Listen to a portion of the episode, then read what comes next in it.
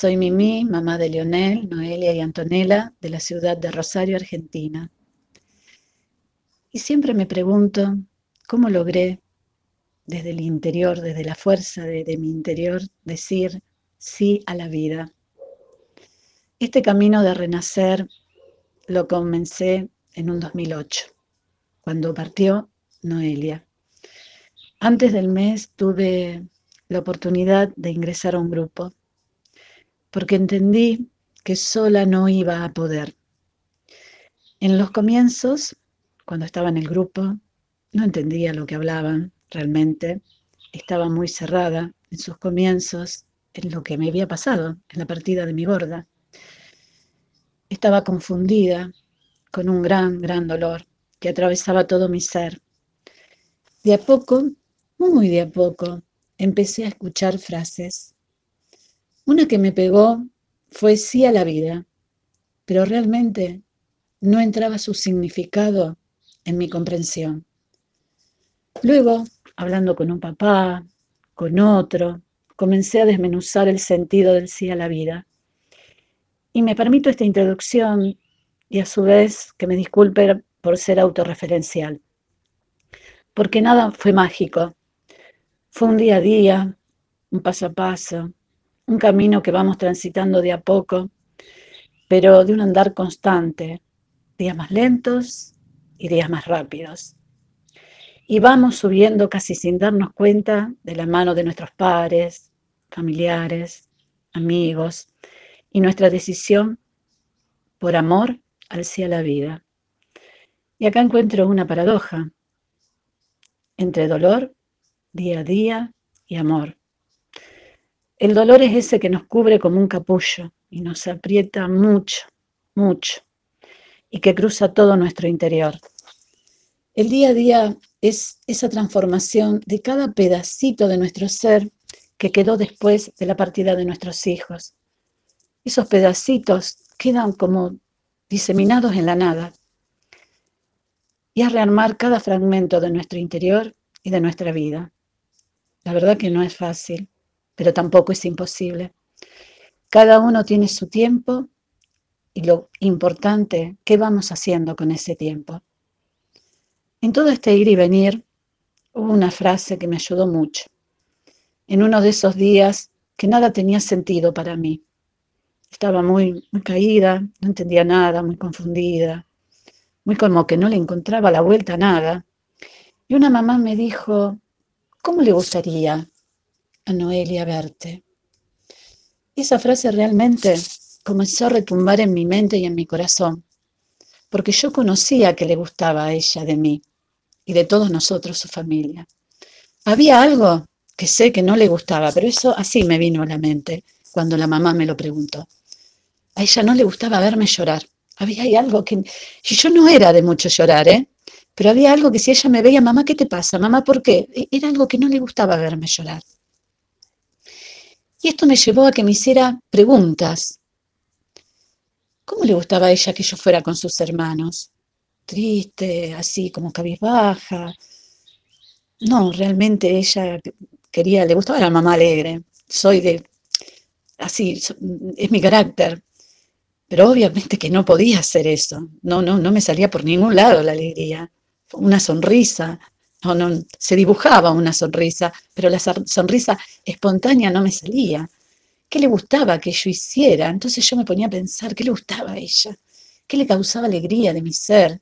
qué hacíamos juntas y nos divertíamos y muchas otras preguntas más. Todo eso comenzó a dar vuelta por mi cabeza. Algunas tenían respuesta, otras no. Y así casi sin darme cuenta, por su amor, por el amor que nos teníamos, comencé con mi primer escalón, con mi transformación al sí a la vida. Todavía no lo entendía, Realmente no sabía mucho dónde estaba realmente parada, pero bueno, ya había un indicio, ya había algo en este nuevo caminar. Mi próximo escalón, al sí a la vida, fue poder apartarme de mi dolor para ayudar a otro papá que sufre. En esos momentos, que no podemos, porque ahora no podemos estar juntos, no podemos mirarnos a los ojos frente a frente. No podemos abrazarnos con ese abrazo de renacer. Es un abrazo donde nos fundimos el uno al otro. Pero sí podemos leernos y responder al papá que escribe o a la mamá que escribe.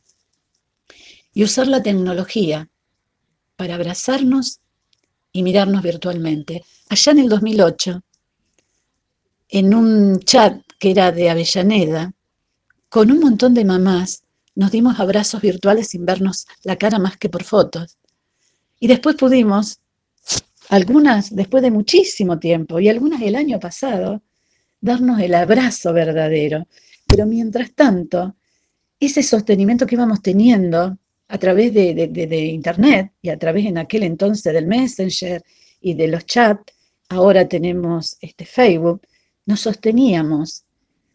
Y ahí, cuando entramos en ese, en ese ir y venir de papá a mamá, de mamá a papá, a sostenernos, a hablarnos, a apoyarnos, estando, estamos dando el amor que surge a través de nuestros hijos a ese otro papá u otra mamá.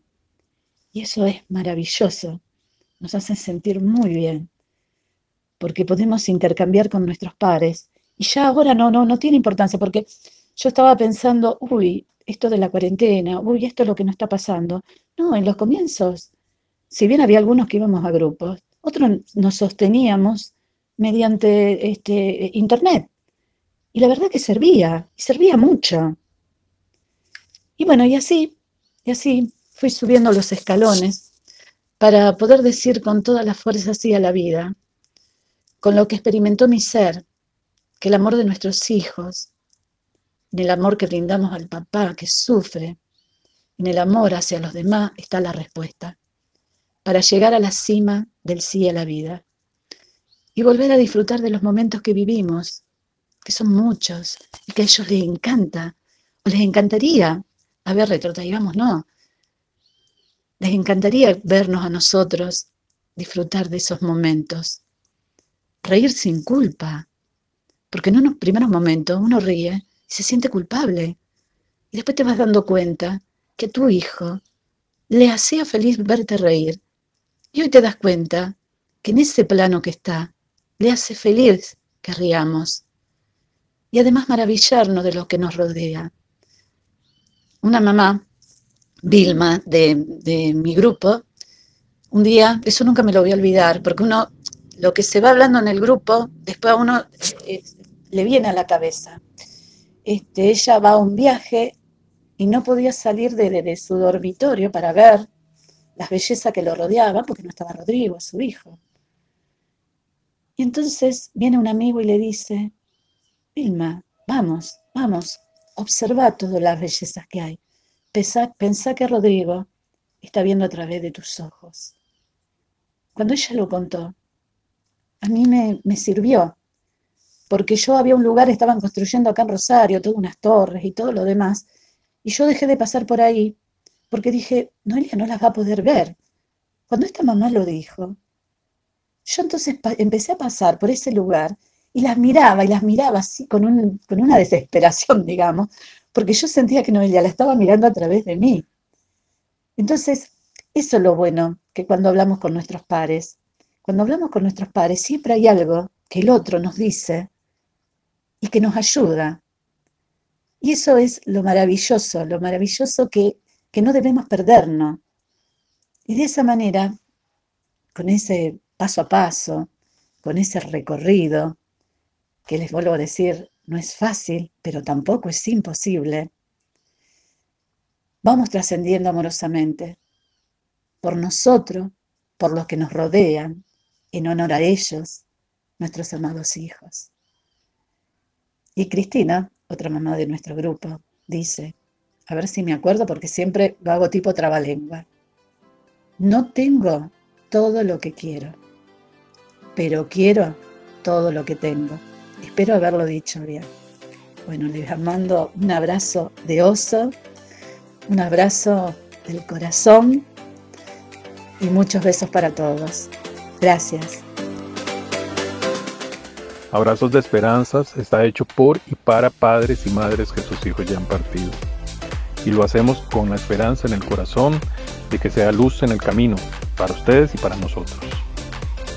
Damos las gracias a Mimi, mamá de Noelia, que nos ha regalado su sentir, la forma que le ha dicho sí a la vida. Les invitamos a escuchar todo el contenido de Abrazos de Esperanzas. Les enviamos un gran, gran abrazo. Cuídense mucho. Saludos.